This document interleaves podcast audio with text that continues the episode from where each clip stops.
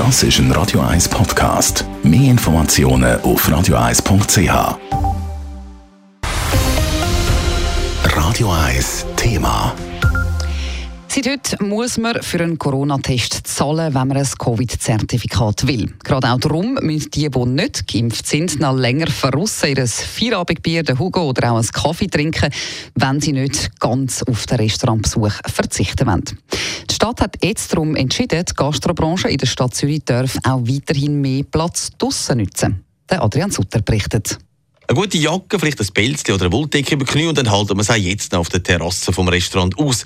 Und wenn die Stadt nicht will, dass die Gäste beizen noch mehr davonlaufen, hat man die bisherigen Ausnahmeregeln bis Ende März verlängert, wie der Lukas Wicker, der Sprecher von der Stadt Zürich, sagt. In der Boulevardgastronomie können Gastronominnen und Gastronomen weiterhin das Areal ausweiten, bewilligungsfrei und auch die Zahl der Plätze um 30 Prozent erhöhen.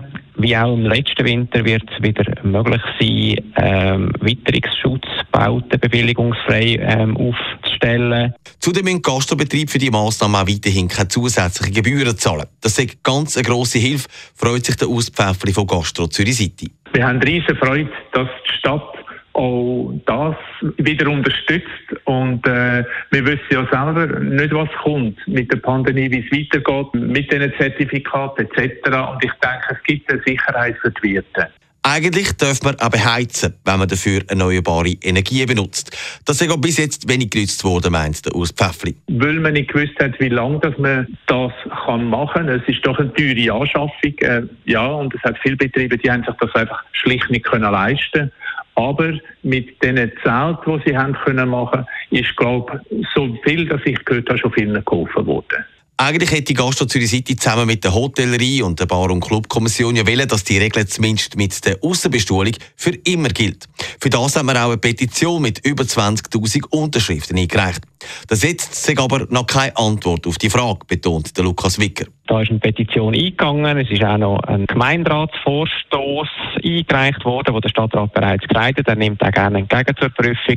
Aber da, wo wir jetzt heute davor reden, da geht es wirklich um wirtschaftliche Unterstützungsmaßnahmen vor dem Hintergrund von der Pandemie und der nach wie vor sehr angespannten wirtschaftlichen Situation von diesen Betrieben.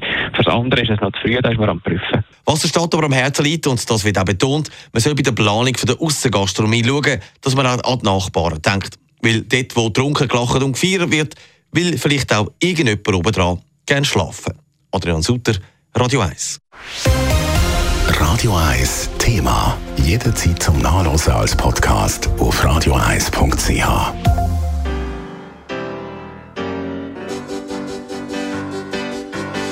Radio 1 ist Ihre Newsender. Wenn Sie wichtige Informationen oder Hinweise haben, rufen Sie uns an auf 044 208 1111 oder schreiben Sie uns auf redaktion.radio1.ch.